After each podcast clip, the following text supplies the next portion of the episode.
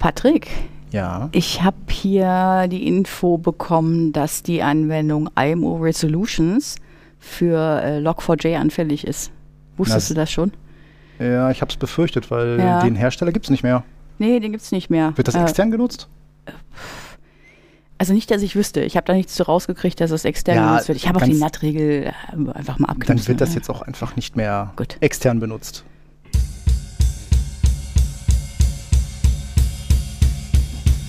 Bitte korrigieren Sie das ganz schnell.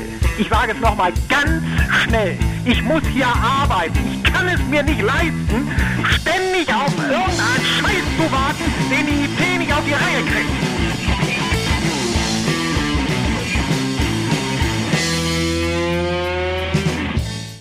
Hallo und herzlich willkommen zu einer neuen Folge vom Wartungsfenster. Mit mir dabei Die Claudia.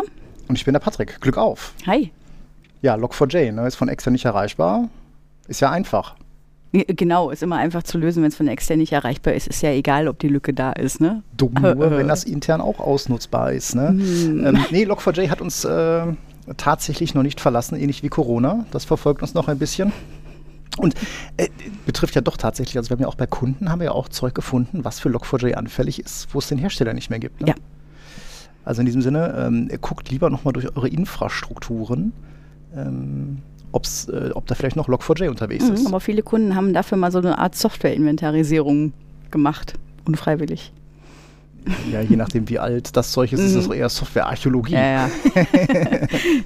Ja, damit äh, fangen wir die Folge 10 äh, vom Wartungsfenster an. Mit Elf? einem, Zehn? Dieses, dieses Wir müssen das mal loswerden. Dieses Nullnummern-Thema bringt mich noch zur Verzweiflung. Also der Monk in mir stirbt auch jedes Mal, wenn ich Mhm. den Feed sehe, wo ja dann von Folge 11 die Rede ist. Ja, und wir sagen, es ist Folge 10. Wir So, müssen das mal und auflösen. Jetzt weißt du auch, warum man Arrays bei 1 starten lassen sollte und nicht bei 0. Boah, willst du streiten? Nee, streiten möchte ich nicht, aber ich möchte mich ganz herzlich bei Roman für eine sehr, sehr großzügige Spende Oh bedanken. ja. Ganz, ganz herzlichen Dank dafür. Vielen, Und wir haben auch Dank. noch mal zwei sehr nette iTunes-Kommentare bekommen. Mhm. Dafür auch vielen Dank. Und so langsam fängt ja auch unsere Telegram-Gruppe irgendwie an zu leben. Zumindest hatten wir schon die ersten äh, vorsichtigen Nachrichten, die nicht von uns waren, da drin. äh, also, ne? Link zur Telegram-Gruppe gibt es in den, gibt's in den Show Notes. Du bist jetzt aus dem Urlaub zurück, ne?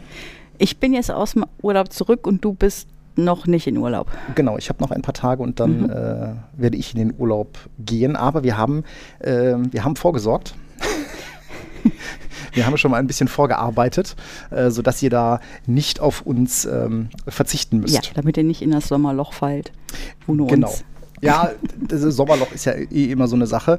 Ähm, definitiv äh, keine Sache fürs Sommerloch äh, ist die Neuigkeit, dass ähm, ja möglicherweise die EU äh, die Übernahme von VMware noch verhindert. Ach, Ja, ja, das ist äh, ganz interessant.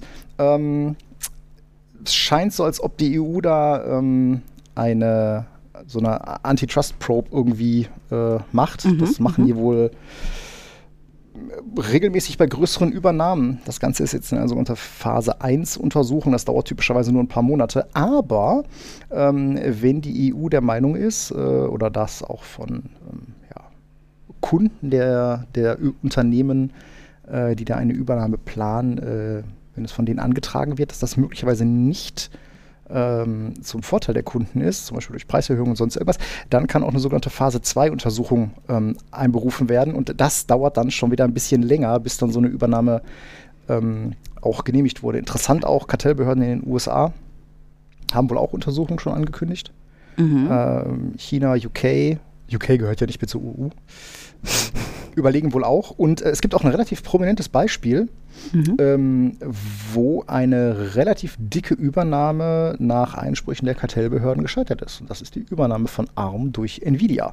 Mhm. Ähm, das haben die nämlich jetzt offenbar begraben.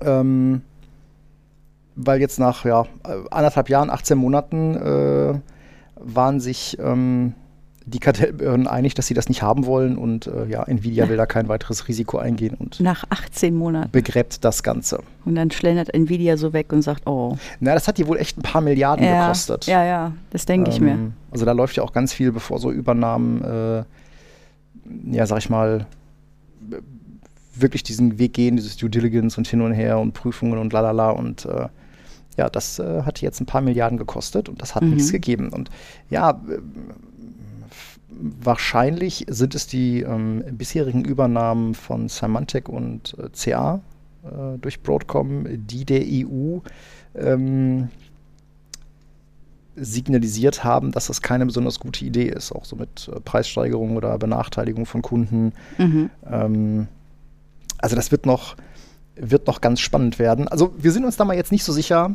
mhm. dass das durchgeht. Mhm. Vielleicht wird das auf den letzten Metern echt noch ähm, echt noch gestoppt. Ja, viel Begeisterung gab es dazu ja eigentlich auch nicht. Ne? Also gerade bei Kunden äh, haben wir ja auch immer wieder die Frage gekriegt, so, was machen wir jetzt, wenn wir kein VMware mehr machen? Korrekt, korrekt. Ja, äh, wir sprachen auch letztes Mal schon darüber, als wir zu dem Thema sprachen. Und ich habe da noch ein, noch ein Anliegen zu. Ähm, wir sprachen letztes Mal über mögliche Alternativen zu vSphere als Hypervisor. Genau, und ich glaube, da kam so auf den Nenner, ne, so Citrix ist, äh, also Xen Server, lächerlich, ist uninteressant.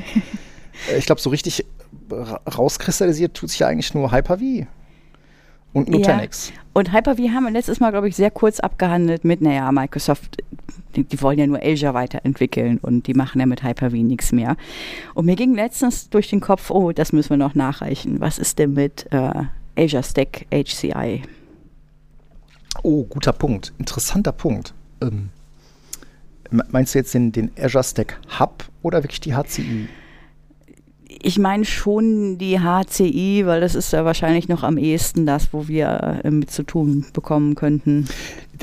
Durchaus, durchaus interessant, mhm. ne? Also gerade wenn, ähm, ich glaube, gerade wenn Kunden so vor dem Punkt stehen, äh, entwickle ich jetzt meine Infrastruktur in Richtung Cloud, mhm. Schrägstrich Azure weiter. Mhm. Ähm, oder bleibe ich on-prem? Beziehungsweise, das ist natürlich vor allem für die Kunden interessant, ähm, die eigentlich gar nicht die in die Cloud wollen, ne? Ja, oder anders, die eigentlich schon in die Cloud wollen, aber die irgendwelche Anforderungen haben, die es ihnen nicht zu 100% erlaubt. Ach, du meinst äh, regulatorische, ranz, ja, gut. ranzige Legacy-Software, latenzempfindliches. Ich habe diesen Begriff äh, nur gedacht, du hast ihn direkt übernommen. Wahnsinn, geil. Ja, komisch, manchmal liest man halt Gedanken. Ne?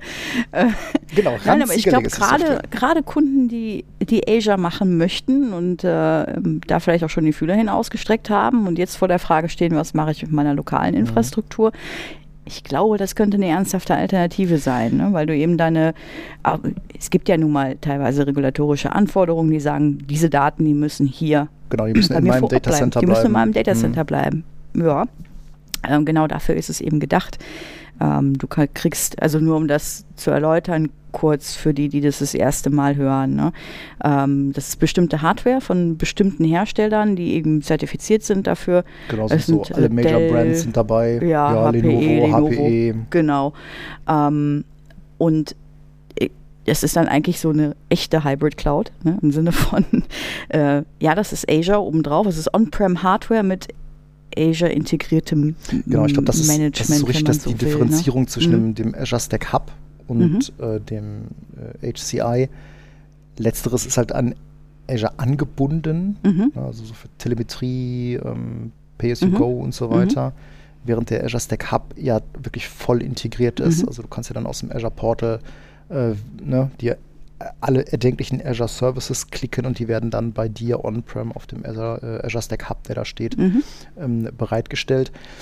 Mhm vielleicht auch nochmal zur, zur Einordnung, ähm, was so jetzt die Kosten angeht. Klar, du musst natürlich Hardware kaufen, weil ne, mhm. du stellst dir ja auch das Zeug hin. Musste ja so oder ähm, so, oder ähm, da kommt man ja wahrscheinlich auch her, dass man regelmäßig in einem gewissen Turnus sich Hardware zugelegt hat, zwei bis drei Server oder genau, mehr oder. Wenn ich mhm. das dann wenn ich mich da so richtig äh, erinnere, ist es ja dann bei dem äh, Azure Stack HCI so, du klickst dir eine Subscription dafür mhm. und die beinhaltet dann quasi das ganze, äh, die ganze Azure Stack Software, die für den Betrieb notwendig mhm. ist. Da zahlst du dann, was war das? Ein paar Dollar pro Core pro Monat. Zehn, glaube ich, oder 10, ja, 10, 10 Dollar pro Monat. Ja, so um die Kante. Hm. Pro Core, wohlgemerkt, pro Core. Mhm, mhm, und ähm, dann kannst du dir wieder deine eigenen Lizenzen mitbringen. Ne? Also quasi entweder du kannst eine Windows Server Subscription nehmen für 22 mhm. Dollar die VM mhm. Äh, oder halt dann, du hast selber Datacenter Lizenzen oder auch Standardlizenzen, wenn du halt eine sehr kleine Anzahl von VMs hast. Mhm. Ähm, die kannst du dann halt auch mit ins Rennen werfen, also ne, bring your own license. Mhm. Und, äh, klar, beim, beim, beim äh, Azure Stack Hub ist es ja so, da, da zahlst du ja für alles. Also du kaufst nicht nur die Hardware, sondern du zahlst dann auch wirklich für, ne, für für, Storage, VMs, für VM, laufen, für alles ne? hin und Ja, her. genau. Hast natürlich dann Zeug, was komplett in dein, Mhm. ins Azure integriert ist. Nee, das ist durchaus, ist durchaus ein spannender Punkt, den hatten wir bisher noch gar nicht so auf dem Schirm. Ist natürlich auch für Unternehmen wie uns interessant. Ne? Also ähm, ich sag mal, das, das Mhm. äh, Shipment von Hardware ist ja durchaus noch ein nennenswerter Teil unseres Geschäfts, Mhm. ähm, unseres Projektgeschäfts. Und das ist natürlich dann interessant, weil damit kannst du natürlich auch Kunden eine sehr, sehr, sehr elegante Brücke in Richtung Azure bauen. Genau, Ne? ne, wenn man langfristigen, langfristige Pläne hat. Weil, ich sag mal, viele unserer Kunden zum Beispiel wären äh, Stand jetzt heute nicht so weit, dass man sagen könnte, okay, wir machen jetzt mal hier halb, keine Ahnung, zwei Monate lang Projekt und dann haben wir euch komplett in Azure laufen. Mhm. Kann ich mir gerade bei keinem unserer Kunden so Ja, gut, vorstellen. wir haben, Aber ne, die Brücke Kunden, die dahin, machen das. wir haben, ja, das, ich sagte die meisten unserer Okay, Kunden. okay, ja. Ne, klar haben wir auch Kunden, die ihre Infrastruktur schon komplett in, in Azure laufen haben, aber übrigens Azure, ja, Azure. Ich möchte das gerne nochmal noch mal sagen. Ich hatte letztens eine lustige äh, Diskussion mit meiner, mit meiner Schwester, die in den USA lebt und für ein Softwareunternehmen arbeitet. Und sie sagte immer, ja, und dann arbeiten wir da mit Azure. Und ich so, bist du sicher, dass das so heißt? Okay. Ähm, ja, Unternehmenskommunikation von Microsoft nennt das Ganze Azure, deswegen möchte ich da Ist gerne das wie bei Router bleiben. und Router? Es ist vielleicht wie Router und Router. ich habe aber jetzt schon lange nicht mehr Router gesagt, nachdem mich ein Kunde dafür mal ausgelacht hat. Falls der zuhört, schöne Grüße. Also immer wenn jemand das Wort Router benutzt, ist das direkt bei mir so, oh, Augenverdreh. Ähm, Na, na, na. Also mir wurde das damals quasi von diesem Kunden untersagt oder zumindest wurde mir angedroht, dass ich jedes Mal ausgelacht werde, weil er sagte, du sagst ja auch nicht Route 66. Ich, das heißt Route 66. Ich weiß nicht, wo du, aber ich glaube am Ende des Tages, solange wir uns miteinander verstehen, ist das schon in Ordnung. genau. Nenn es doch, wie du willst. genau, nenn es doch, wie du willst. ähm, wir müssen äh, da an der Stelle aber dann auch nochmal ähm, darauf hinweisen, ne? du hast ja dann quasi dieses Azure Stack äh, HCI, ähm, ist ja dann, du ka kaufst ja eine Subscription dafür, ne? Ähm, Ist natürlich insofern interessant. Wir hatten ja bei unserer äh, Folge, als wir diesen äh, VMware-Deal ähm, ein bisschen analysiert hatten, hatte ich ja schon die Vermutung geäußert, dass das in Richtung ähm, Subscription gehen könnte für, für vSphere Visan. Ja, und was soll man sagen? Ne? Äh, Project Oh ja. Arctic ähm, hat Formen angenommen. Das war zur VMworld 21, war das noch eine Tech-Preview. Jetzt ist es halt äh, tatsächlich ähm, live äh, und äh, wird als Visan und vSphere Plus ähm, verkauft. Dabei ganz interessant, was ist das Ganze? Ähm, also ich würde das jetzt am ehesten als Anbindung von vSphere-Umgebungen an die VMware Cloud bezeichnen. Sprich, äh, es wird halt so ein, so ein Cloud-Gateway deployed Mhm. äh, wird dann halt an deine äh, VMware Cloud angedockt und du hast dann da drin ähm, entsprechend alles ne, im Monitoring, ähm, kannst darüber dann, oder VMware plant darüber dann weitergehende Cloud-Dienste anzubinden, so Ransomware Mhm. Protection mit Carbon Black, Disaster Recovery und so weiter. Ähm, interessant dabei ist äh, der Fakt, dass du mit dem Hinzufügen deiner, ähm, deiner vSphere-Umgebung in die, diese VMware Cloud Mhm. auf ein Sub- äh, Subscription-Modell wechselst. Hm. Ein Schelm, der Böses dabei denkt. doch schon mal. Ähm, also, d- damit haben wir es natürlich jetzt, ähm, ich will nicht sagen schwarz auf weiß, aber das sind wahrscheinlich so auch die ersten, äh, die ersten Auswirkungen ähm, oder das vielleicht schon auch ein lang angedachter Wechsel. Ich meine, es gibt einige Produkte bei VMware, die sind eh schon ähm, in einem Subscription-Modell, also das Mhm. ganze Thema ähm, Horizon View ähm, on Azure zum Beispiel oder auch in anderen Cloud-Umgebungen. Das ist ja, ähm, das ist ja auch ein Subscription-Modell. Äh, aber hm, jetzt haben wir es halt auch beim, beim Hypervisor. Mhm. Ähm, ist natürlich jetzt nicht, nicht für, für jeden was, aber ich denke mal so gerade die größere Kunden, die ähm, mehrere verteilte ähm, Umgebungen haben, die können davon echt, echt profitieren, dass es halt alles Mhm. in, einer, in einer Oberfläche haben. Ähm, da bin ich sehr gespannt, wo da, wo da die Reise hingeht. Ähm, momentan ist das Ganze noch recht neu. Ähm, wir werden dazu auch ein bisschen was verlinken, aber da wird sicherlich dann auch in, in, in Bälde mehr, mehr Informationen zu geben, ähm, auch was dann dieses, dieser Wechsel auf dieses Subscription-Modell Mhm. angeht. Da habe ich jetzt außer ein paar Screenshots und dem Hinweis, ja, wir wechseln dann, oder wenn, wenn Sie dann Ihre Mhm. Maschinen dazu hinzufügen, äh, Ihre vCenter da andocken, dann wechseln Sie auf ein Subscription-Modell. Das muss man dann jetzt mal in ein paar Wochen mal, mal ein bisschen Mhm. aufarbeiten und mal gucken, wo dahinter die Reise geht, wie das auch technisch oder äh, äh, ja, finanziell exakt aussieht. Ja, Da müssen wir ähm, mal schauen. Multicloud als Grundsatzthema, ne? das nimmt dann natürlich Mhm. dann ein Stück der Komple- Komplexität auch weg. Äh, ne, Genau, also gerade so- wenn du jetzt so dann fährst. vSphere-Umgebungen hast, die halt Mhm. in Azure laufen, in AWS laufen oder bei HPE GreenLake oder On-Prem und ich weiß nicht wo. Das kannst du natürlich da alles relativ, relativ schön zusammenführen. Mhm. ne? Ähm, aber Aber gesagt, warum willst du überhaupt Multicloud? boah, das ist auch immer wieder so ein, ein Thema. Ich, also wenn du jetzt die Leute hast, die so richtig Enterprise denken, die werden sagen, ja, du musst Multicloud machen, äh, einfach weil du dann halt da mehr Vorteile von hast und günstiger unterwegs bist und sonst irgendwas. Für mich heißt Multicloud für die allermeisten Kunden einfach nur eine unfassbare Komplexität. Komplexität. Ja. Mhm. Ähm, ich meine, klar, du willst dich auch nicht unbedingt von einem Hersteller abhängig machen. Mhm. Ähm, ich- Vendor Login. W- Genau, Vendor-Login. Wobei das natürlich schön ist, Ja. ein Vendor-Login dann, ne? Deployst du deinen, deinen ingeloggten Vendor einfach über alle Clouds, die du hast. ähm, nee, ich Mhm. denke einfach, das ist bei vielen Unternehmen einfach so gewachsen. Ne? Dann Mhm. wird mal hier ein Projekt aufgesetzt, dann wird da was deployed, dann wird hier was äh, Mhm. aufgesetzt. Ähm, also mir kann keiner erzählen, dass er da eine, äh, eine Multicloud-Strategie hat. Hint, hint. Ich lasse mich da gerne vom Gegenteil überzeugen. Ähm, ja, wie immer.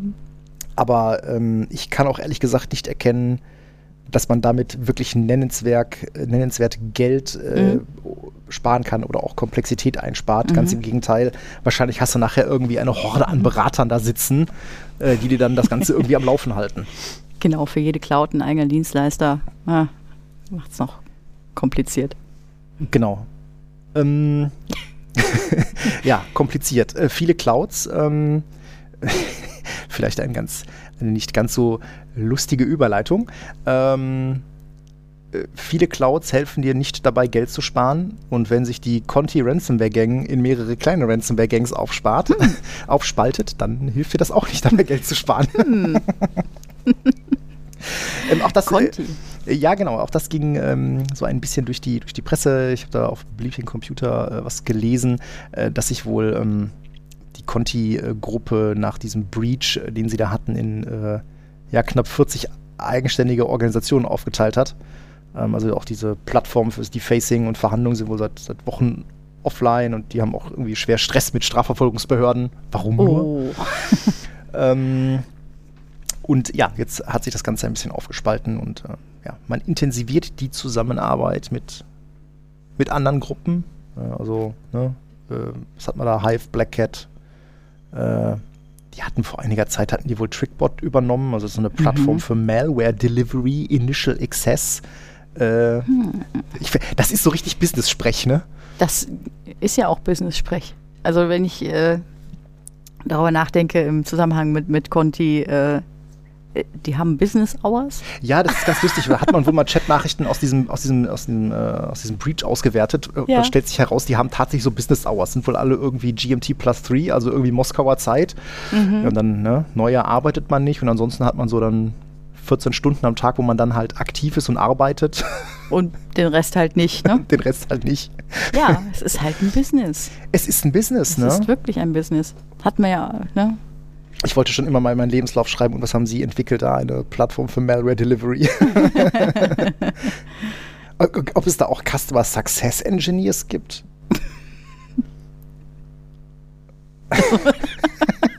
Oder irgendwie ein Malware Delivery Manager, Malware der dir dabei Manager. hilft, die Malware in deinem Netzwerk zu verteilen. ich glaube, da schreibe ich mal meine Signatur. Nein, ist nicht lustig. Ähm. Ist, ist wirklich böses Business und ähm, äh, ganz lustig. Jetzt hat man sich wohl bei, bei Conti oder überhaupt bei diesen ganzen Ransomware-Gruppen wohl auch mal Staaten vorgenommen. Man scheint ja wohl gerade mit Costa Rica ein bisschen Beef zu haben, nachdem man da wohl diverse ähm, Sachen gezielt angegriffen hat. Aha, Ähm, das ist ja auch nichts Neues, ne? ja, genau. Aber äh, Conti ist halt so ein bisschen auf dem absteigenden Ast. Also Lockbit äh, liegt wohl weit vorne, was die, ähm, was die Ransomware-Deployments oder Angriffe angeht. Ähm, jetzt gerade, ne, wir haben ja ähm, bei uns im Baugebiet, da steht man vor diesen Rohbauten, stehen ja manchmal so Silos von Knauf, das ist so hier, ne, Mhm. äh, Gips Hyd- äh, oder auch so Estrichhersteller, ja, die liegen auch da nieder. Die hat es nämlich irgendwie letzte Woche erwischt. Äh, und ähm, hatten sie dann auf der Homepage auch so ein lustiges, äh, so eine lustige Info, ja, so Mail und so wird halt nicht gehen. Aber Teams geht. Also und äh, Handynummern gehen auch, also sie können weiterhin anrufen. Ähm, hatten dann auch geschrieben, dass äh, die, äh, die sicher oder was hatten sie genannt, dass äh, irgendwie eine Sicherheitssoftware die Bedrohung erkannt und entfernt, aber man hätte vorsichtshalber alle Maschinen runtergefahren. Ist klar. Ähm, mal schauen, wie lange Aber die am Boden liegen. Kann schon stimmen, ne? Was meinst du? Siehst du irgendwo eine Bedrohung? Was machst du denn dann? Also wenn du, wenn du weißt, da, da ist etwas passiert in deinem Netzwerk, weißt auch, deine Software hat es eingedämmt. Willst du nicht trotzdem mal sicher gehen? Ja, natürlich würde ich sicher gehen, aber in Ja. meinen Augen ist das äh, viel wahrscheinlicher, dass die morgens reinkommen. Dann sollten sie irgendwo Bitcoins einwerfen. Ups, ja. Und dann hat man halt gesagt, ja, äh, ist nicht so schlimm. Wahrscheinlich kramen die gerade ihre Bänder irgendwie aus dem Keller raus. Ähm, aber hat mal, wieder einen, hat mal wieder einen großen erwischt. Ne? Also das ist ja nur Mhm. tatsächlich kein, kein kleiner Laden. Ähm, mal schauen, wir werden, wir werden berichten. Also ne, schön weiter aufpassen. Keine Immer. keine E-Mail-Anhänge aufmachen. Am besten gar keine Anhänge durchlassen via E-Mail. Und äh, ja, wachsam eine Schreib bleiben. Schreibmaschine im, im Schrank stehen haben. Naja, ob es die bringt, weiß ich nicht. ähm, äh, haben wir so ein bisschen jetzt die News abgeklappert. Wir hatten uns ein anderes schönes Thema, ja, ein, ein Hauptthema für diese Folge Ursprünglich ja mal, heute, ne? mal vorgenommen. Ja, warum eigentlich, ne? Haben wir jetzt wieder viel mitgemacht, die, die Woche. Ähm, auf unterschiedliche Art und Weisen. Ne? Mhm, Ähm, Und zwar das Thema Load Balancer. Mhm. Also ich denke jetzt an Freitag, wo wir einen Effekt hatten, der mal auftrat und mal nicht und wir beide dachten, lass doch mal auf den Load Balancer gucken. Genau. Wo, wo treffen wir denn in unserer Praxis typischerweise Load Balancer? Exchange ganz häufig. Alles, was irgendwie von außen Webzugriff hat, wichtig ist, redundant sein muss, äh, kannst du schön hinter den Load Balancer packen. Genau, also, Webservices die, in den meisten Fällen, in allermeisten Fällen ist das irgendwas für, für Exchange. Genau, also ich glaube, da kann man, Mhm. da kann man bei uns äh, definitiv ein, äh, ein Muster erkennen. Die Load Balancer, die wir deployen, die deployen wir Mhm. halt äh, fast ausschließlich für Exchange, beziehungsweise Mhm. dann halt hochverfügbare Exchange-Umgebungen, wo wir also mehrere Server haben für den Client-Access. Mhm. Also- Sehr viel Webanwendungen im Allgemeinen, also nicht nur Exchange, sondern Webanwendungen im Allgemeinen, aber muss ja nicht nur das sein. Ne? Du kannst ja auch äh, andere Dienste wie Radius oder sowas, kannst ja auch äh, Load richtig, also ein Load? Balancer ist ja erstmal der Dienst, egal den er Mhm. irgendwie äh, verteilt, sondern ne, kannst Mhm. ja alles Mögliche hinterstellen. Ähm, ich denke, man kann auch sagen, so das, was wir am häufigsten einsetzen, ist tatsächlich Citrix. Mhm. Ähm, also Citrix ADC, Application Delivery Controller, früher auch Netscaler. Der ist Mhm. übrigens gar nicht von, der ist übrigens gar nicht von, von Citrix. Da haben sie auch mal irgendwann vor Jahrzehnten irgendwie einen Laden gekauft. Dann haben sie gut gekauft. Ja, ja, dann sind da Leute gegangen und haben dann die Firma F5 gegründet, die komischerweise auch Load Ah, Balancer baut. sowas. ist dann immer ganz schön. Manchmal, manchmal, kann, man, man, manchmal kann man Sachen äh, bei F5 abgucken und auf dem Netscaler implementieren. Das funktioniert meistens ganz gut. ähm, aber ähm, äh, vielleicht muss man an der Stelle dann auch mal unterscheiden. Ich meine, wir machen ja auf den Load Balancer noch ein bisschen mehr. Wir machen ja auch viel Security Mhm. und ich glaube, an Mhm. der Stelle muss man dann auch mal sagen, ja, da muss man vielleicht mal Load Balancer von Reverse Proxy Mhm. äh, trennen. Mhm. Ne? Aber für Reverse Proxy stellst du dir nicht notwendigerweise direkt einen Citrix ADC dahin. Ähm, ja, also wo wir da die, ähm, die verschiedenen für das- Varianten haben, das Mhm. äh, können wir können wir ja tatsächlich ähm, gleich mal machen. Aber ich glaube, im Kern kann man so sagen, ne, Mhm. äh, Load Balancer ist so Hochverfügbarkeit Mhm. ähm, und Re- Reverse Proxy Air Security, Air Security, und typischerweise so Mhm. TLS-Interception, also wenn du dann halt ähm, ja, TLS-Verbindungen auf der einen Okay. Seite, auf der öffentlichen Seite des, des Reverse Proxys halt Mhm. annimmst und dann zum Backend-System eine, eine getrennte Sitzung aufbaust. Mhm. Wobei das mag auch nicht jede Anwendung. Nee. Da hatte ich nämlich tatsächlich mal Spa- was, ne? äh, Mhm. ADFS-Proxys. Mhm. Die mögen das nicht unbedingt, da muss man Mhm. das halt durchgeben. Ähm, warum will man überhaupt TLS aufbrechen? Ich meine, da gab es da gab's im, im Vorfeld zu TLS 1.3 gab es da halt auch Diskussionen, weil eigentlich sollte gesagt werden, TLS 1.3 lässt sich nicht aufbrechen, äh, was dann halt vor allen Dingen äh, Strafverfolgungsbehörden, Banken, den ganzen Finance-Kram irgendwie äh, auf die Barrikaden macht. So, oh, wir wollen da aber reingucken können. Hm. also geht das dann wieder. Aber äh, ne, was sind denn so für dich typische Anwendungen, wo man halt TLS aufbricht? Also mir fällt spontan als erstes ein, okay, ich habe mein Zertifikat, das kaufe ich einmal im Jahr. Das möchte ich nicht auf fünf, sechs, zehn Servern austauschen, sondern idealerweise an einer Stelle zentral. Ähm, das ist ein Klassiker, wo du dein, äh, dein Zertifikatsmanagement deutlich vereinfachen kannst. Ne? Genau, du hast es dann auf einer Kiste drauf für mhm. mehrere Dienste und äh, also typischerweise dann natürlich Webdienste. Mhm. Und du brauchst dich dann halt im, im Backend nicht mehr, nicht mehr darum kümmern. Mhm. Ja, und ähm, ja gut, wo wir das halt häufiger machen, ist auf Firewalls, klar. Äh, wo wir dann halt in, in TLS-Verkehr reingucken, beziehungsweise halt terminieren auf der einen Seite, reingucken, auf der anderen Seite wieder verschlüsseln. Mhm. Ähm, aber ansonsten Web-Application-Firewalls, also das kennen wir natürlich vom Netscaler zum Beispiel oder ja. auch, äh, mhm. ja, ich glaube, ja doch Apache und Nginx ähm, oder Nginx. Ähm, auch da besteht die Möglichkeit, dass man da so eine so Web Application Firewall Sachen macht, also wo man sich dann halt wirklich den Verkehr dann da anguckt, der mhm. dann dadurch da ah, wo mit Nginx habe ich das tatsächlich noch nie nicht gesehen. Ähm, ja, also gibt äh, dieses Thema Web Application Firewall gibt es tatsächlich mehrere. Also wir haben es ja bei einigen Kunden mit, mit Citrix ADC, beziehungsweise die Web Application Firewall auf dem, auf dem Citrix mhm. ADC. Ähm, es gibt von Nginx, und das ist ja, ähm, also ich sag mal, du hast ja so ein also wer der bessere Zahlen als ich hat, kann das gerne sagen, aber typischerweise haben wir im Internet so drei Webserver. Äh, Apache, Nginx und äh, mhm. äh, Internet Information Server Microsoft. Hm? Hoffentlich den nicht. Äh, ja, so doch, ich glaube, den siehst du schon noch Ja, häufig, ne? inzwischen, ja. Ähm, hm. Und Hilft ja. Äh, von dem äh, Nginx, da gibt es tatsächlich auch eine, ähm, gibt's eine kostenpflichtige Version. Äh, mhm. Lustigerweise, Fun Fact, ich hatte ja gerade gesagt, F5, ne, Load Balancer, die haben mhm. irgendwann, ich glaube 2019 haben die Engine X gekauft, also das ist jetzt mittlerweile ein F5-Produkt. Ah. Ähm, und da gibt es halt dieses, dieses Mod Security WAF, was halt ein Modul ist für den Engine X. Ähm, das ähm, gibt das Ganze auch noch für die, ähm, für die freie Version. Ähm, das ist dann quasi eine Art Connector zwischen Engine X und ähm, LibMod Security. Mhm. Ähm, und da kann man dann halt auch Regeln bauen, also, mhm. also ganz einfach Sachen, dass er halt dann einfach HTML, XML auf Korrektheit überprüft, bis hin zu Erkennen von mhm. SQL-Injection und hin und her. Das aber auch für die eine oder andere Anwendung ja schwierig. Weil, was ich, ich hatte schon so viel Scheiße mit, mit Web Application Firewalls, ne? Ähm, also gerade auf dem Netscaler, mhm. äh, mein lieber Herr Gesangsverein, also der kann unter anderem ähm, so ähm, ja, signaturbasiert mhm. ähm, Angriffe oder Angriffsversuche erkennen und damit natürlich dann auch umgehen. Mhm. Das irgendwann mal, die haben äh, bei einem Kunden gibt es eine Anwendung, da gab es dann ähm, zum Beispiel so eine Funktion für einen Datei-Upload. Ja, da schlug das mhm. Ding dann zu oder dann wurden ähm, ja irgendwelche Sachen als äh, äh Cross-Site-Scripting erkannt. Ja.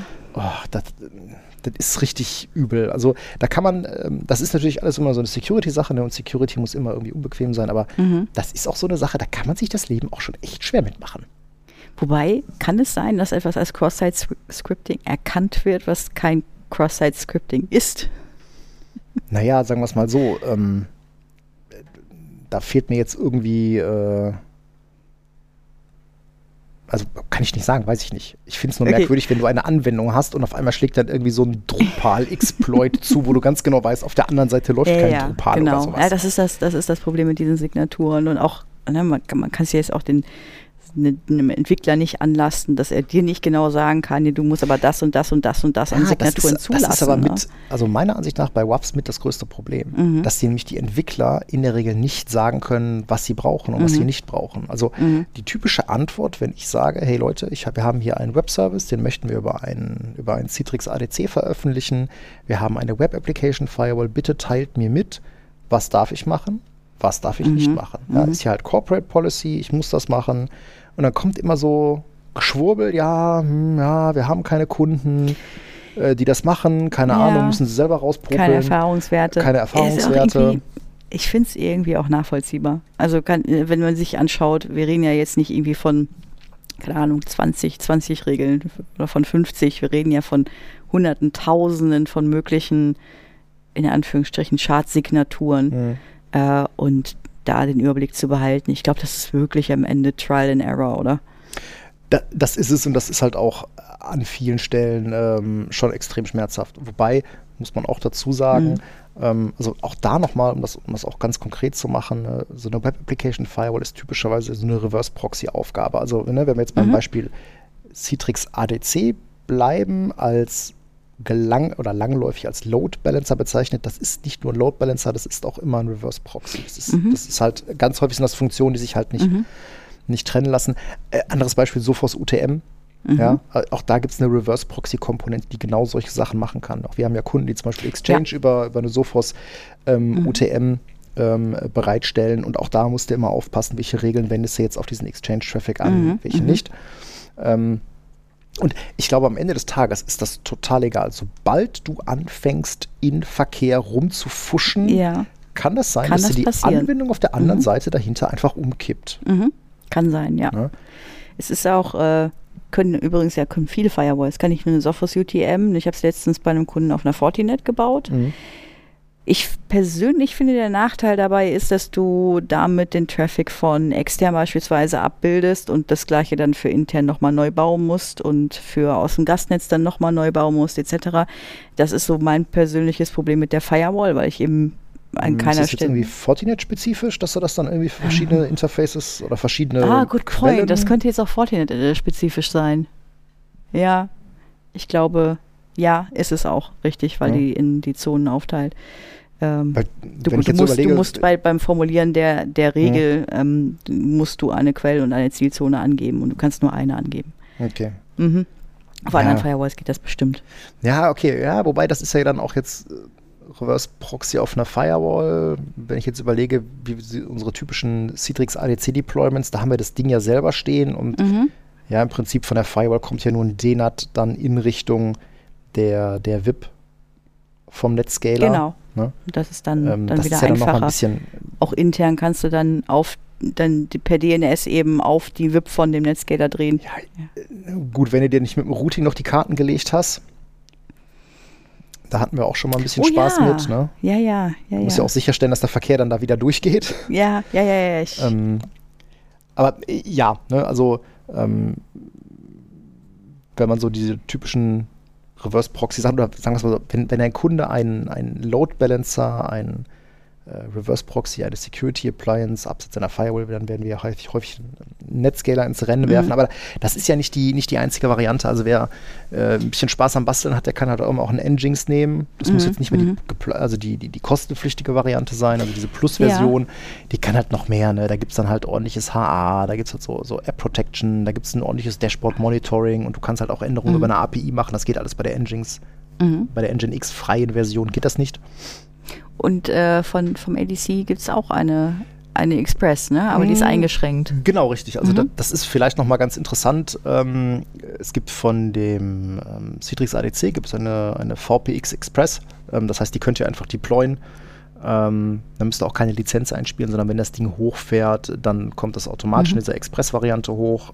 Ähm, und äh, da gehen dann halt maximal 200 äh, oder 20 Mbit und 250 ähm, TLS-Verbindungen.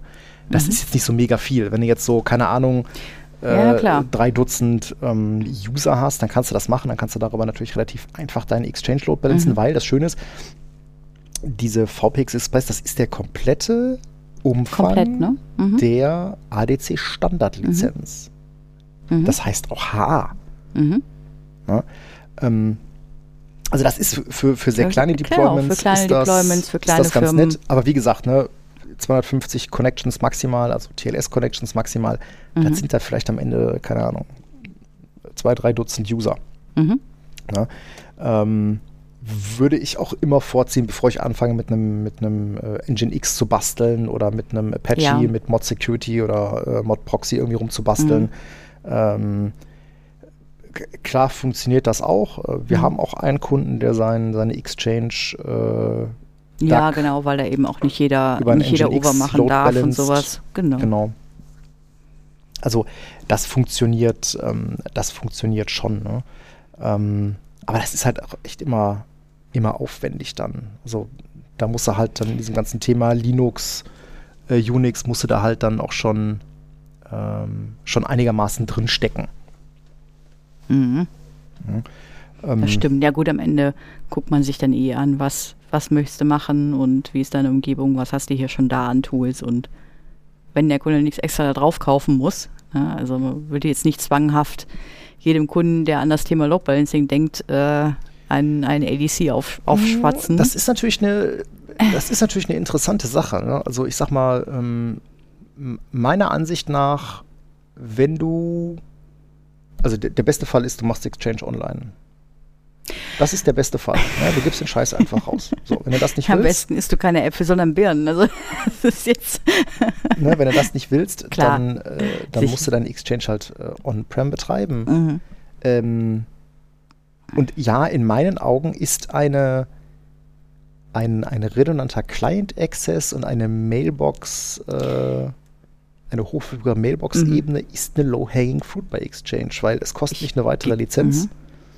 Ähm, Mhm. und dann habe ich mein, mein Mailzeug hochverfügbar, Mhm. weil das Mhm. ist nun mal echt für viele Unternehmen total wichtig. Mhm. Mhm. Mein Gedanke war jetzt der Grundsatz, wenn wir nicht nur von Exchange sprechen, sondern was willst du Load Balancen? Gucken wir uns mal an. Also du kannst jetzt nicht pauschal sagen, wir nehmen jetzt für alles einen Citrix ADC. Der kann zwar Mhm. alles, aber er ist nicht immer notwendig. Das wollt, darauf wollte ich hinaus. Mm, Ja gut, was sind denn so typische Anwendungen, die wir bei Kunden load balancen? Letztens zum Beispiel bei einem Kunden seine Stundenerfassung. Seine Zeiterfassung. Oder Ja, genau, für alle Mitarbeiter. das als ist Beispiel. geload balanced? Ja, die, ja, nee, die wollten Reverse Proxy eigentlich nur. Okay. Ja. Aber das, ist, das ist ein interessanter Mhm. Punkt. Ne? Also Mhm. deswegen vielleicht auch, dass wir das gerade nochmal so schön rausgenommen äh, haben. Ne? Was ist ein Load Balancer und was macht ein Mhm. Reverse Proxy? Weil, ähm, erinnere dich an Hafnium. Ja. Da waren ja dann Reverse Proxys oder Kunden, die Reverse Proxys haben, auch echt im Vorteil. Ne? Die konnten halt sagen, nee, nee, hier ECP oder so ist halt nicht. Ähm, Das stimmt. Ach, du meinst Ähm, dann auch mit, ja, mit URL-Abfrage. Das genau, ist ja auch nochmal so ein ja- genau, Knackpunkt. ich muss Nur ja auch weil nicht ich Reverse Proxy mache und das äh, SSL ähm, äh, ablade irgendwo anders, heißt ja nicht, dass ich darüber auch eine URL-Prüfung machen kann. Das ist ja auch nochmal ein entscheidender Unter Unterschied, ne? ob das deine Lösung, ob deine Lösung das braucht. Also möchtest du slash ECP zum Beispiel sperren, aber slash over durchlassen. Genau. Ne? Geht. Ich mein, das das Ja. ist ja auch das Lustige, das hat man, glaube ich, bei Hafnium auch schön gesehen, dass ein Großteil, oder auch bei, ja doch bei Hafnium halt gesehen, dass ein Großteil dieser automatisierten Scanner, die halt nach, äh, nach ähm, verwundbaren Exchange-Servern Mhm. geguckt haben, erstmal geguckt haben, ist das ein IES? Wenn ja, dann gucke ich mal weiter. Mhm. Und ich bin klar, wenn du natürlich dann irgendwie so ein, so ein Apache oder so ein Engine X oder sowas da stehen hast, der dann möglicherweise auch einfach sagt, nee, nee, nee, nee, ich bin hier irgendwie, ne? Mhm. ein Apache 2, dann ziehen die halt weiter. Ähm, aber bedingt natürlich auch immer, dass, dass ein Kunde sowas weiß. Weil, Mhm. ne, kennen es beide, so der, der häufigste Fall, wie man Webdienste oder wie man überhaupt Anwendungen ins böse Internet stellt, ist das gute alte DNAT auf der Firewall. Ähm, das ist halt nicht immer die beste Idee. Sehr wahr. Ne? Ich, Weißt du, kann- ich jetzt ja, kann ich nichts hinzufügen. Tut mir leid. Ja, also ich, ähm, das ist ja schon immer ein bisschen, ein bisschen gruselig, wenn man dann auch mal anfängt, so ein bisschen rumzusuchen, ne, wie oft halt irgendwelche, auch in Privathaushalten, wie oft irgendwelche Webcams oder so dann da irgendwo im Internet stehen. Ähm, Einfach mal Webcam googeln, ja. Ja, schon dann, ne? Einfach mal Mhm. nachsuchen. ähm, da wird sich schon, Ja, ist leider wahr. wird sich schon was finden. Warum? Weil ne, im Herstellerhandbuch steht halt drin, wenn du das aus dem Internet haben willst, dann mach hier auf deiner Fritzbox das und das und das. Und da denkt keiner drüber nach. Der, also kein Laie, denkt er. Ja, äh, genau. Und Mhm. ne, da haben wir vielleicht nochmal den Bogen zum Intro. Das ist wahrscheinlich auch der Grund, warum es diverse Leute bei Log4j erwischt hat, ne? weil halt Mhm. alte, ranzige Anwendungen, die keiner mehr pflegt, dann Mhm. doch einfach im Internet stehen. Gut, ich weiß jetzt nicht, ob bei Log4j halt ein, ein Reverse Proxy was, was gebracht hätte, aber ähm, das ist ja immer eine gute Idee, Verkehr, der von außen rein will, ähm, sich mal genauer anzuschauen. Mhm. Das stimmt schon. Ja gut, ne? ob es für Log4j was gebracht hätte, ja, es kommt drauf an, wenn du es auf der Firewall machst, könnte ich mir das sehr gut vorstellen, weil die ja auch Signaturen nachlädt. Äh, dann sprichst du jetzt aber von einer Reverse-Proxy-Komponente auf einer Firewall. Ganz genau. oh, wir machen es auch kompliziert heute. Na, na, ich glaube schon.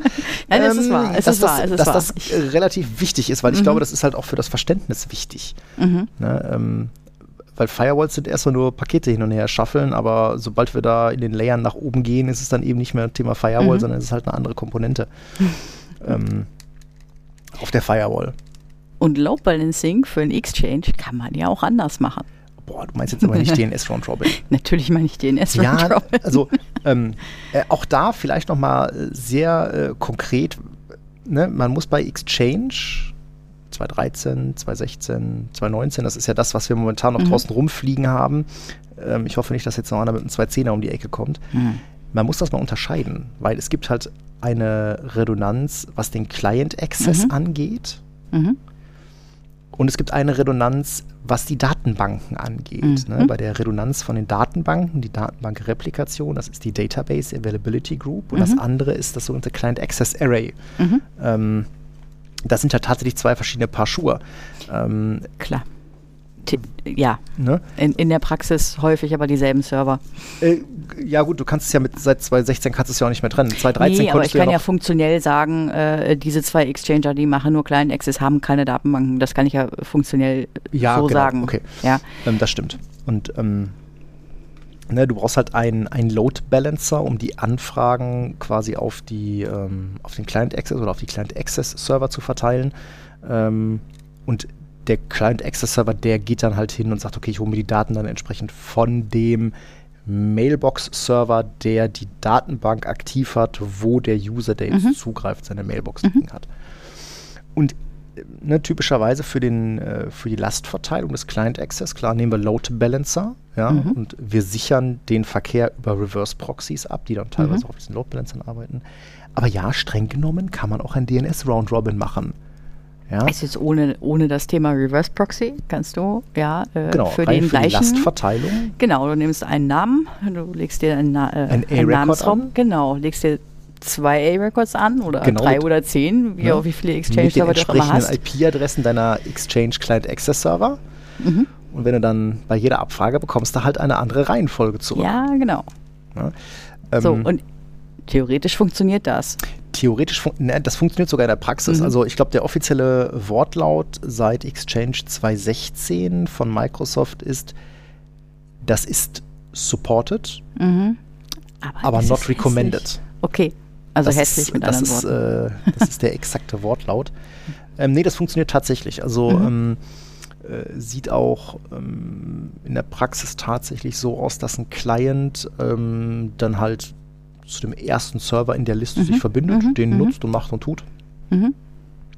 Wenn die Time to Live abgelaufen ist, dann fragt er halt erneut an, dann nimmt er halt den anderen. Das ist dem quasi total Mhm. egal. Ähm, Im Fehlerfall sieht es ein bisschen anders aus, weil dann hast du ungefähr 20 Sekunden Delay, Ja, die der Outlook oder die Outlook dann versucht, den, den bisherigen Client Access Server zu erreichen. Ähm, und dann wechselt er den einfach. Also das ist Ja. tatsächlich für die Das Leute auch nahezu unterbrechungsfrei. Ne? Die haben im Zweifelsfall diesen Lag da drin, aber das war es dann halt auch. Ja, aber wenn du, wenn du Maintenance machst, das ist ja vielleicht, Das das, ist- ist, auch noch ein Punkt. genau, das ist ne? der Punkt, Also es ne? gibt Wenn du äh, Load bei Exchange äh, den, äh, den Maintenance Mode, den sogenannten. Ähm, Was macht er da? Nochmal einen Bogen zurück zum Thema Reverse Proxy, Load Balancing, wie auch immer, über beispielsweise ADC. Es gibt bestimmte URLs, die dieser abfragen kann. Ja, Genau, um du willst ja bei dem festzustellen, Load Balancer ob prüfen, ob meinem- der Dienst da ist. Ne? ne, Mhm. auf meinem ne, Server 1, Server 2, ob da jeweils zum Beispiel der äh, Over, ob das erreichbar ist, ob Mhm. ich einen ne, Status 200 bekomme, alles schick. Oder eben auch nicht. Genau, das bekommt dieser diese Load Balancer. Schrägstrich, Reverse Proxy, diese Rückmeldung nicht mehr, dann kann er ihn aus der Load Balancing Konfiguration rausnehmen. Genau. Das bedeutet auch, wenn du eine, eine DAC hast als Beispiel, dann kannst du einen, den Maintenance Mode einstellen, den DAC Maintenance Mode. In dem Moment werden diese URLs gesperrt. Also es kommt dann kein Status 200 mehr. In dem Moment weiß der Load Balancer eben Bescheid. Gut, den Server brauche ich jetzt gerade mal nicht mehr verwenden. Genau, also ganz konkret bei Exchange ist es halt dann, äh, gibt es diese Health-Check-URLs und sobald ja, der danke. Maintenance-Mode Name gerade nicht ein. Danke. aus ist, antwortet Mhm. halt der, der auf diese Health-Check-URLs nicht. Damit geht der Monitor für den Service in einen Fehler und Mhm. damit wird der Server dann aus dem, aus dem Load Balancing rausgenommen. Genau, und ich glaube, Genau. der Maintenance-Mode von Exchange äh, geht dann halt hin, schubst die Datenbank um oder macht die Datenbank noch auf einem anderen Server aktiv, Äh, Auch das. äh, routet irgendwie noch die genau. Mail-Queue rum. Der Genau. Macht divers. Ja, Mail-Queue muss, glaube ich, manuell noch, Mhm. noch machen. Beziehungsweise es gibt ja den Server Component State, den setzt er eigentlich nochmal erstmal manuell Genau. nochmal auf äh, Server-wide offline und dann kannst du deine Updates installieren, wie du es ja hoffentlich jeden Monat machst. Windows Updates, gut, bei CUs ist es ja genau das Gleiche. Ne? Ja, klar. Genau. Ja gut, aber wenn du dann DNS Round Robin hast, dann stehst du nämlich da, weil ähm, Mhm. da musst du dann ja quasi dein, dein, dein DNS Round Robin Record anpassen. Ja. Äh, musst dann entsprechend den Server, den du jetzt warten willst, da aus dem Round Robin rausnehmen. Mhm. Musst die Time to Live abwarten. ne? Also Mhm. jeder DNS-Eintrag hat ja eine Time to Live. Typischerweise würde man die beim DNS Round Robin auf fünf Minuten runtersetzen, Mhm. sodass man dann nach zehn Sekunden sicher gehen kann, dass jeder Client seinen Eintrag im DNS-Cache weggeworfen hat und äh, sich den neu angefragt hat, dann ohne die IP-Adresse des Servers, Mhm. den man jetzt warten will. Mhm. Da muss man also definitiv ein bisschen, ein bisschen mehr mitdenken. Aber Outlook ist, äh, ist dann auch wirklich so schlau zu sagen, wenn er unter der ähm, einen Adresse keinen Exchange-Server erreicht, wie erwartet, dann Genau, dann nimmt er halt die nächste Adresse in der Liste. Ähm, ne, also wenn, Okay. er, eine Namensauflösung macht, dann kriegst du ja halt eine Liste von IP-Adressen zurück für diesen, für diesen Rekord. Und dann nimmt er einfach den nächsten. Ja, gut. Das, mein Windows-Server, äh, mein Windows macht ja eine erfolgreiche DNS-Abfrage. Deswegen frage ich das gerade so. Ja, aber trotzdem, den DNS-Cache oder ne, er macht eine Abfrage, er bekommt damit die Time to Live noch mit. Mhm. Und nach fünf Minuten schmeißt er, ist, weiß er, das ist ab, Das- abgelaufen, das also ja. muss ich Mhm. neu abfragen. Mhm. Ja, und dann äh, würden, würde das dann auch. Mit der Time wechseln. to Live der Manipulierten ist das Ähm, dann wahrscheinlich auch Also, noch äh, wobei, also äh, ich persönlich machbar, halte das, halt dieses Konzept mit DNS Round Robin, egal für welchen Dienst. Wir haben das jetzt Mhm. natürlich sehr konkret am Beispiel Exchange mal festgemacht.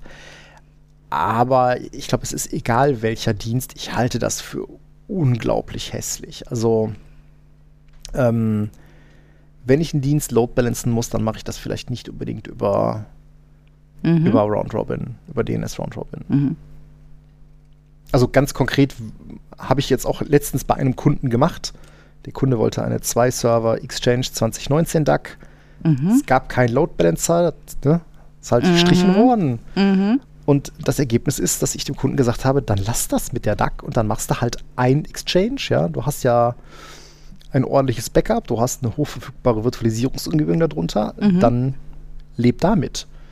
Ähm, weil das wäre halt, äh, oder die DAC, beziehungsweise diesen Redundant Client Access, den hätte es halt nur deswegen gegeben, nicht aus Performance-Gründen, das ist nun wirklich nicht das Thema, Mhm. sondern aus Gründen ähm, der Redundanz. Ne? Also das Für dann halt Wartungszwecke. Wartungszwecke, Mhm. wenn eine Kiste down ist. Mhm. Also bei, keine Ahnung, 1000 Usern, da macht sich auch so ein, ein Exchange jetzt nicht unbedingt äh, das Höschen nass. Wo wir es schon mal gemerkt haben, ist ein anderer Kunde, ne? 12.500 User, drei Mhm. Exchange-Server ähm, als redundanter Mhm. Client Access und DAC.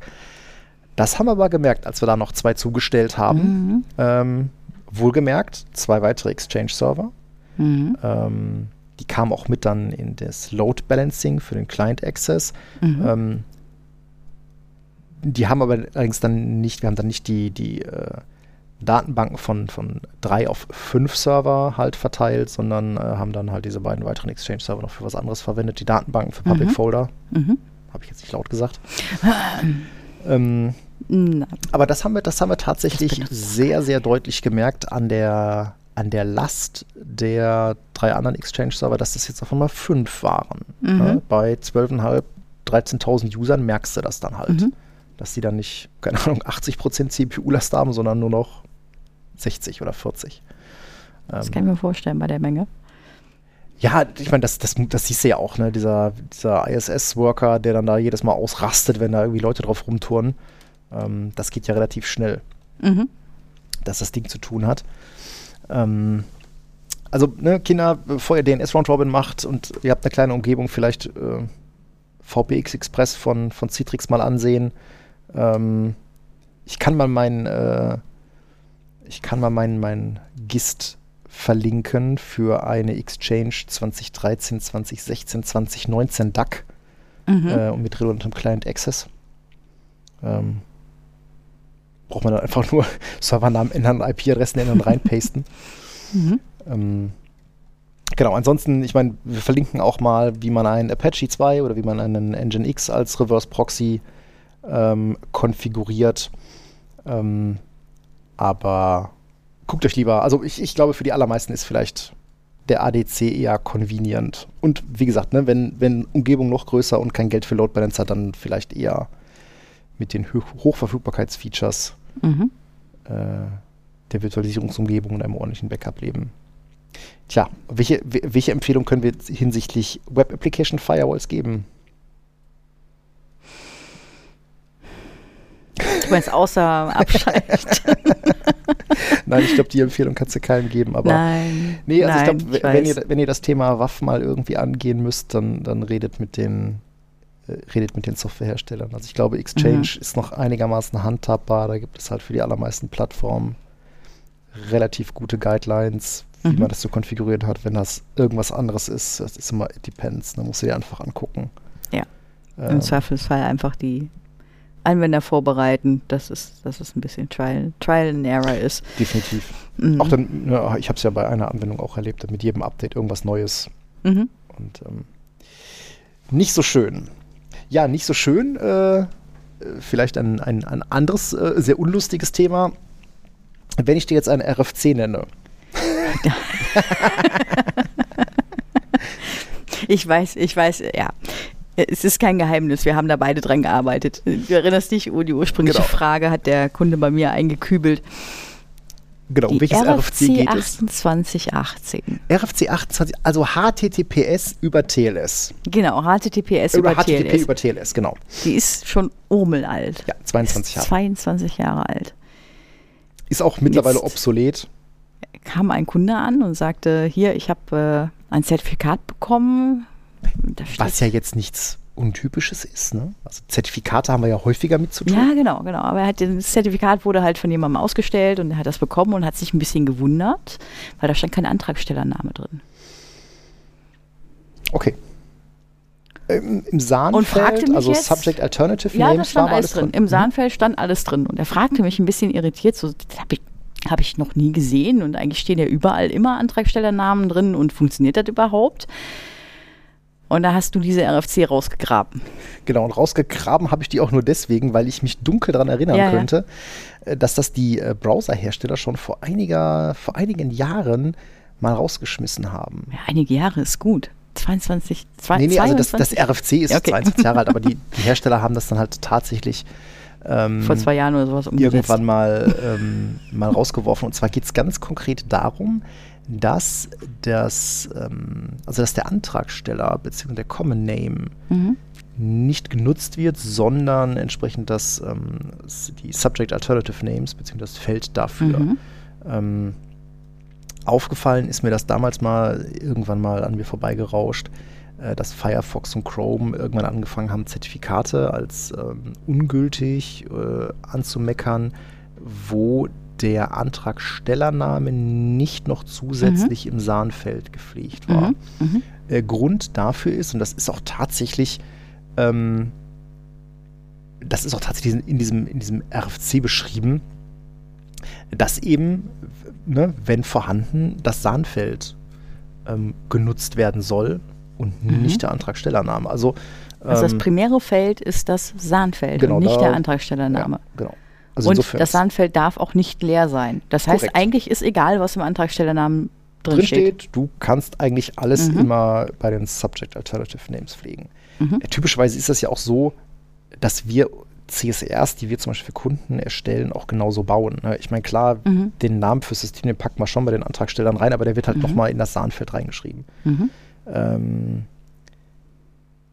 aber war jetzt ja auch eigentlich erstmal kein Problem, weil sollten ja eigentlich alle Browser und Anwendungen mit umgehen können. Meinst du so?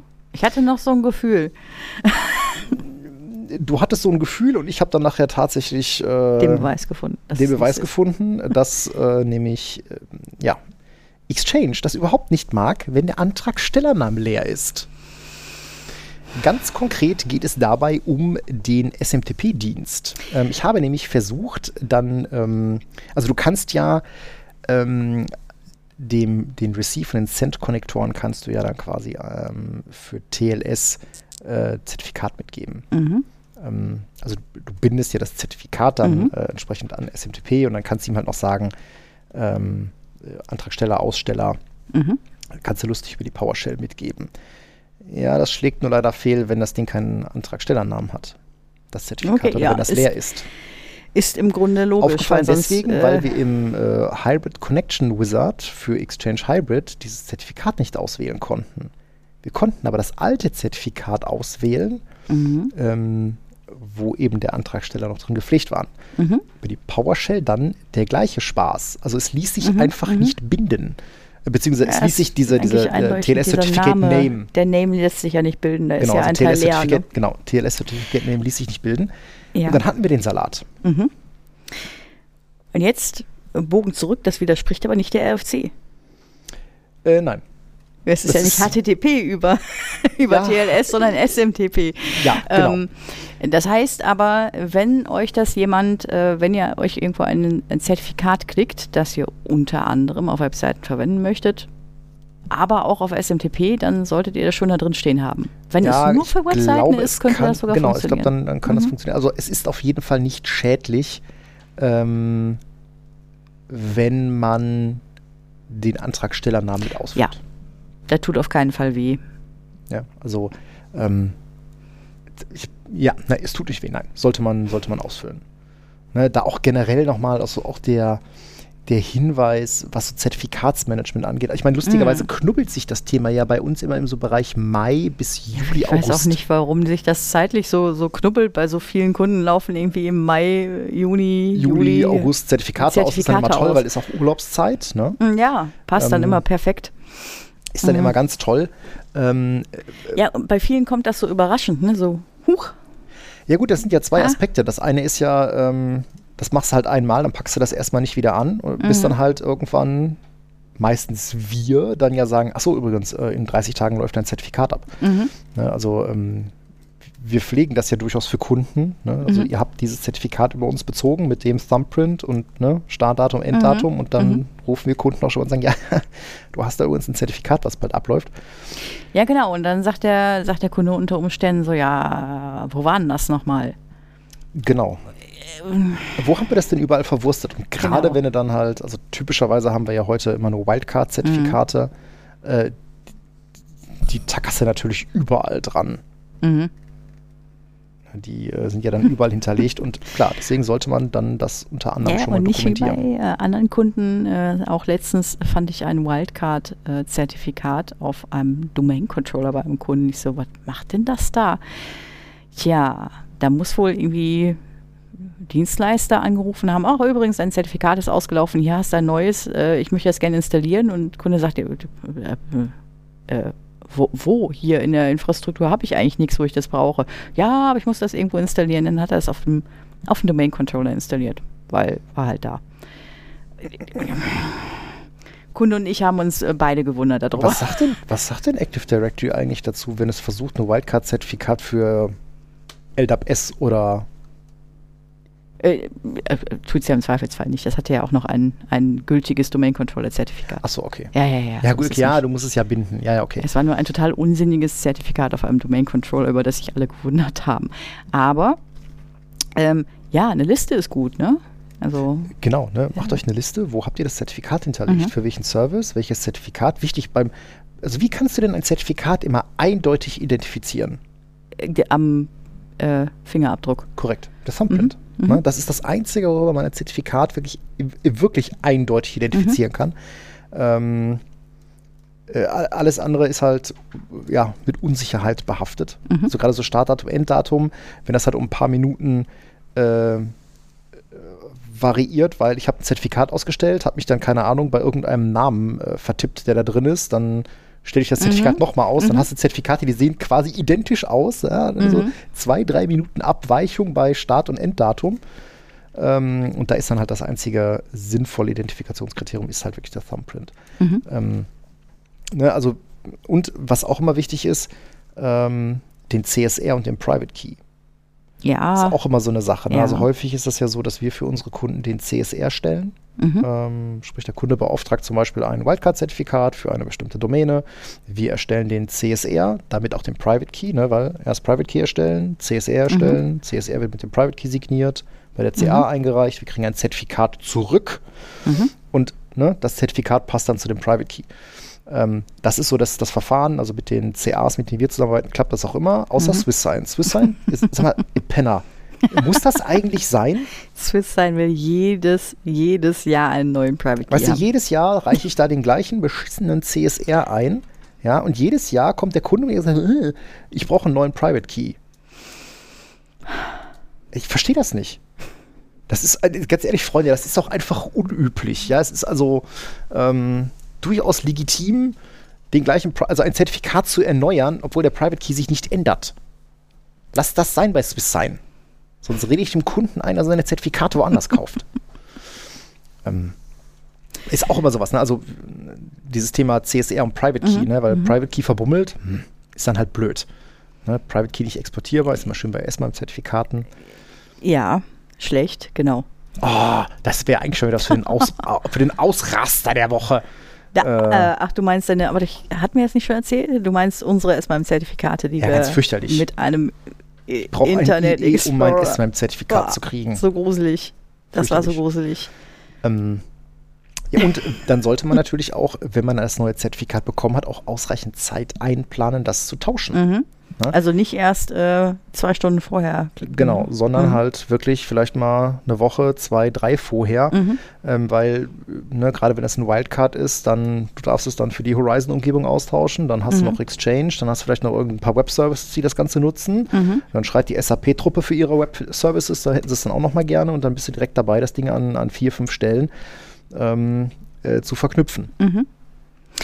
Ich weiß nicht, wie es bei dir ist, aber bei meinen, also mal Anführungsstrichen meinen Kunden, also Kunden, wo ich mehr unterwegs bin, äh, fällt mir genau ein einziger Kunde ein, der eine solche Liste hat. Ja, ich befürchte, für die anderen Kunden, die diese Liste nicht haben, haben wir die.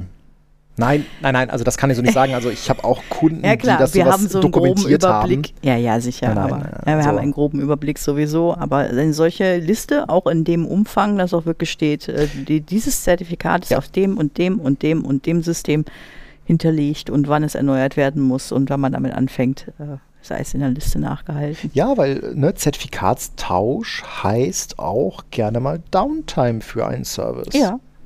Ist so. Mhm. Ja, also, ich meine, klar, bei den meisten äh, Web-Services ist es dann einfach mit einem Neustart getan. Mhm. Ähm, das ist ja mal okay. Was halt total in die Hose geht, ist äh, Exchange Edge Transport. Aha. Weil das Ding ist dann einfach am Sack, wenn man da das Zertifikat tauscht. Und Ach. das ist dann immer so ein bisschen so, oh. Ähm, da hast du dann wirklich auch eine Serviceunterbrechung, was den Mailflow angeht. Aber das ist was gleich für den, für den, äh, für den Aufreger der Woche. Kann ich nämlich gleich noch was zu sagen. Ähm, so richtig, also ne, solange das Zertifikat auch nicht abgelaufen ist, ist ja alles schick. Ne? Deswegen, mhm. ich, ich, also ich persönlich würde immer sagen, so 30 Tage vorher, einen Monat vorher sollte man das neue Zertifikat haben, dann hat man ausreichend mhm. Zeit, ähm, das äh, entsprechend zu tauschen. Man muss sich da auch keinen Kopf machen, ja, so Restlaufzeiten und so. Also die Zertifikate sind ja eh meist nicht genau 365 Tage, sondern halt meist mhm. auch dann immer mhm. wieder 390 äh, Tage oder sowas gültig. Also mhm. hat man eigentlich immer so ein bisschen, bisschen Zeit noch. Ich, so richtig scheiße ist das ja nur, wenn das Ding abgelaufen ist. Dann wird es immer hässlich. Genau. Egal, es gibt auch durchaus Anwendungen. Mhm. Wenn abgelaufen, dann hast du ein Problem. Ja. Ähm, das ist aber auch nicht das Einzige. Ähm, fällt gerade noch so ein, so klassische Zertifikatswechsel, die Probleme machen. ADFS. Oh. ADFS Token Signing Zertifikat. Ja. Ist so ein Klassiker. Wobei eigentlich auch ist auch das easy. Eigentlich ist auch das easy. Wenn du nicht gerade Dienste dranhängen hast, die das nochmal manuell brauchen. Ja, Moment, das sind aber nur Drecksanwendungen, die das Metadata XML nicht auswerten, weil da stehen beide Zertifikate, das neue und das alte stehen da drin. Sind wir jetzt, ich weiß, sind wir jetzt wieder da äh, bei dem, wie es sein sollte? Ja, Success Factor, ich also, gucke euch ne? an. In der Tat.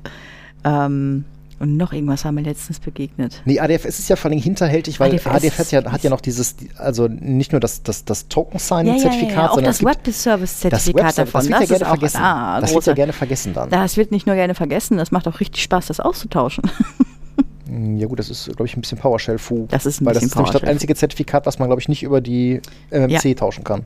äh, genau, genau. Weil es ist ja kein I IIS da drunter. Mhm. Da ist ja kein IIS drauf oder so, wo man das Ja, gut, einfach. ADFS, ADFS-Proxy ist ähnlich Mhm, hässlich. Mhm, mhm. Was hast du noch?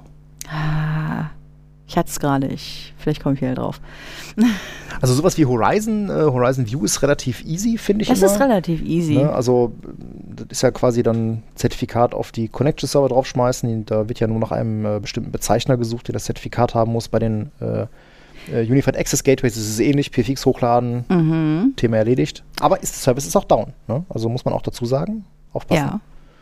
Und immer ein großer Spaß, NPS-Server mit Oh, Zertifikat tauschen. Äh, ähm, Aus irgendeinem Grunde geht das immer, immer daneben. Ähm, automatisch erneuerte Zertifikate, die dann in den Richtlinien nochmal manuell ausgewählt werden müssen, um die Welt einfach Mhm. ein bisschen komplizierter für uns zu machen. Ähm, Wie ist denn das, das bei der ClearPass? nö, ClearPass ist, ist unkompliziert. Das, das, das einfach, äh, klar, du kannst ein PFX importieren inklusive Private Key. Du kannst auch ein CSR erstellen und dir ein eigenes holen, aber das ist, das ist kein, kein größeres Problem, nein. Hm. Äh, da vielleicht uns mal zur Erklärung, ne? PFX. Äh, Oh ja. PKCS 12, ja, das Mhm. Container-File, wo das Zertifikat und der Private Key und die notwendigen äh, Root- und Intermediate-CA-Zertifikate drin sind. Also wann immer ihr auf einem Service, auf einem Server, der eine verschlüsselte Verbindung äh, ähm, bereitstellen soll, braucht ihr immer das Zertifikat und den Private Mhm. Key. Ja? Mhm. Ähm, PKCS 12 bringt halt beides mit, deswegen ist das besonders einfach, wenn man das Mhm. importieren will. Deswegen ist das Ding auch immer Kennwort geschützt, weil es der private Schlüssel drin. Mhm. Ähm, wir pflegen Zertifikate gerne in XCA, hatten wir glaube ich auch schon mal verlinkt, verlinken wir gerne nochmal. Das ist eine hübsche kleine äh, Datenbank, ähm, wo man das Ganze dann halt ähm, drin pflegen kann. Man kann die ganzen Zertifikate, die privaten Schlüssel da rein importieren, die CSRs da drin Mhm. erstellen und speichern und so haben wir dann halt auch immer die Möglichkeit für den Kunden immer passgenau das äh, rauszu, rauszuziehen, was wir brauchen. Weil Netscaler ist zum Beispiel auch klar, du kannst beim Mhm. Netscaler kannst du einen PFX äh, importieren. Mhm. Ähm, typischerweise machst du es aber auch da, dass du das Zertifikat und das Key-File Mhm. getrennt hochlädst und dann Mhm. halt ein Certificate Key Pair daraus machst, wieder, wo du dann halt Zertifikat zu Schlüssel bindest. Ähm, das geht da, also da ist natürlich auch ne, auf dem Netscaler Zertifikate tauschen, kannst du dich totklicken, Mhm. ja, oder äh, du musst dann halt einmal, das ist nämlich das der Weg, wie ich es immer mache, mit, mit Bind und Unbind, beziehungsweise du machst ein Unbind auf die ganzen V-Server, Content Switches Mhm. mit dem alten Zertifikat, einmal das Bind mit dem neuen. Das geht dann immer relativ, relativ schnell, aber Okay. ist auch da wieder Downtime für den Service. Ne? Das Mhm. heißt, ähm, wenn ihr Zertifikate tauscht, denkt daran, das braucht Downtime und deswegen nehmt euch Zeit vorher Mhm. dafür und nicht äh, kurz vor knapp. Mhm. Das ist dann nämlich immer Genau. ein bisschen, Und ein bisschen blöd. Jetzt noch eine Sache, die mir, die mir gerade spontan einfällt. Ex Exchange-Server, Zertifikat installieren. Du hast ja prinzipiell den Weg, dieses Zertifikat einfach zu importieren und kannst dann hinterher in die Exchange-Konsole alles Mögliche damit machen. Mhm. Hattest du mal den Fehler, wenn du einen, ja, ich, in meinem Fall war es tatsächlich ein Wildcard-Zertifikat, äh, dass du das hinterher nicht an den SMTP-Service Ja. binden konntest? Ja. Ja. Ja. Also immer schön über ERC importieren und alles ist gut. Noch viel schlimmer. Noch viel Ähm, schlimmer. Da hat, das hatte ich mal, den Artikel kann ich mal verlinken, das habe ich mal verblockt. Und zwar hatte ich mal ein Zertifikat aus einer internen PKI für einen Exchange, neu installierten Exchange bezogen. Und äh, nach dem ISS-Reset war die ECP kaputt. Oh ja, das gibt's auch schon mal. Ist auch schön, ne? Ähm, ja, gibt es zwei Varianten. Mhm. Das eine ist, wenn eine Backend-Bindung halt fehlt. Mhm. Ist auch übrigens einer der meistgelesenen Mhm, mhm, Artikel mhm. in meinem Blog. Ich habe auch schon beim Kunden gesessen und genau diesen Artikel rausgefischt, So weil Kunde sagt, hier, guck mal, hier ECP ist tot. Ähm, nee, aber tatsächlich ähm, auch ein äh, Zertifikat, was du aus einer internen PKI über die MMC bezogen hast, Mhm. ähm, äh, welches dann aber die neue Krypto-API von Windows Server verwendet Mhm. und nicht die Microsoft äh, RSA S-Channel irgendwas. Und das mag der IES einfach nicht. Ah, Und dann kannst du auch schön wieder mit Cert Util hingehen, das PFX dann neu importieren und ihm sagen, nee, nee, du nimmst da bitte aber diesen Microsoft RSA S-Channel Krypto Provider Oh. und nicht den, den neueren. Ähm, das hatte ich aber bisher nur bei, ja doch, bei 2016 hatte ich es auch. Also Exchange 2016 hatte ich es Mhm. auch schon. Ähm, also da immer ein bisschen, bisschen aufpassen. Wir verlinken mal beide Artikel äh, für den Fall, dass man da mal ein Problem hat. Aber wir sind noch nicht am Ende bei Zertifikaten und Exchange und damit kommen wir zum Aufreger der Woche. Das ist nämlich Microsoft Exchange Edge Transport. das musst du jetzt erzählen. Wer zur Hölle hat sich den Scheiß ausgedacht? Guck mich nicht an, ich weiß nicht. Ja, gut. Also äh, Beispiel, ähm, du möchtest ein Zertifikat ähm, austauschen oder du musst ein Zertifikat austauschen. Du hast einen Edge-Transport in deiner DMZ stehen, das heißt deine ähm, Exchange-Server im äh, LAN ähm, äh, leiten die Mails halt weiter zum Edge-Transport und der schickt das Ganze dann zum Beispiel ins Internet und genauso ist der Weg umgekehrt. Mhm. So, jetzt ist der Edge-Transport ja selber dumm. Ähm, es gibt ja dann eine Beziehung, so ein Edge-Transport, ähm, so eine Edge-Transport-Subscription zwischen ähm, Exchange-Servern, also äh, quasi Frontend-Transport-Servern und äh, diesem Edge-Transport. Und zu dem Zeitpunkt, wo du auf dem Edge-Transport sagst, ne, New Exchange äh, Certificate und bindest das Zertifikat an den SMTP, ist diese Subscription am Sack. Das heißt, Mhm. entfernen, eine neue Subscription erstellen, die Datei dann irgendwie über lustige Wege aus der DMZ auf den Exchange-Server transportieren, was bei manchen Kunden echt ein Akt ist. Mhm. Ähm, weil ne, so Dateitransfer hat man ja vielleicht so aus der DMZ ins LAN nicht, sondern man muss dann lustige Umwege gehen. Ähm, und ja, Leute, Not macht erfinderisch. Ähm, und du musst dann dort halt dann ne, dieses äh, Edge-Transport dann wieder ähm, äh, importieren äh, auf, deinen, auf deinen Exchange-Servern. Ähm, so, einer reicht, äh, quasi einer deiner Mailbox-Server, weil die ja dann die Klar. den Mhm. Mail-Transit machen. Ja, und dann heißt es erstmal warten, dann kann man nämlich so fünf Minuten warten. Und meistens muss man dann diesem Frontend oder diesem, diesem Edge-Transport noch, noch mal mit einem Full-Sync in den Hintern treten, nach dem Motto, jetzt ne, bitte mal, hol dir Mhm. mal die Konnektoren oder hol dir mal die ganzen Daten. Weil du kannst auf dem Edge-Transport selber keine Konnektoren manipulieren. Das heißt, zu dem Zeitpunkt, wo du das, ähm, dieses äh, Edge-Transport, diese Edge-Transport-Subscription wegschmeißt, siehst du auch keine Receive- und Sendekonnektoren mehr auf dem Edge-Transport. Mhm. Sondern die Infos holt er sich dann erst halt mal wieder über diesen Full-Sync. Und ja, das ist so Das klingt, als hätte man es einfacher broken by machen Design. Ja, weil es ist Ja. ja auch so, in diesem Zeit, zu diesem, also in diesem, in diesem Zeitraum von ich tausche das Zertifikat bis ich habe wieder eine funktionierende ähm, Subscription da laufen, hast du ja im Zweifelsfall auch Mails, die in der Queue stecken bleiben. Mhm. Ja. Ähm, war noch der lustige Fall. Der Kunde hatte zwei Kisten, die als Edge Transport in der Liste standen. Ja, der eine war gar kein Edge Transport, sondern der sollte mal Oh. einer werden. Das heißt, es gab nur einen. Ich meine, Mhm. gut, das war dann auch nur für, also der Edge Transport wurde dann nur für Office 365 365 verwendet. Mhm. Ähm, aber das war schon so, so. äh. Und wir mussten das dann halt zweimal machen, weil es war genau jener Kunde, der auch dich mit diesem, ne, Carsten, schöne Grüße, ähm, mit diesem Hi, Carsten. äh, leeren Common Name Mhm. äh, beschäftigt hat. Weil das war nämlich der Punkt, ne? wir konnten das Zertifikat halt nicht vernünftig binden, also Mhm. haben wir dann einen Tag später nochmal den gleichen Spürkes gemacht. Das klingt anstrengend.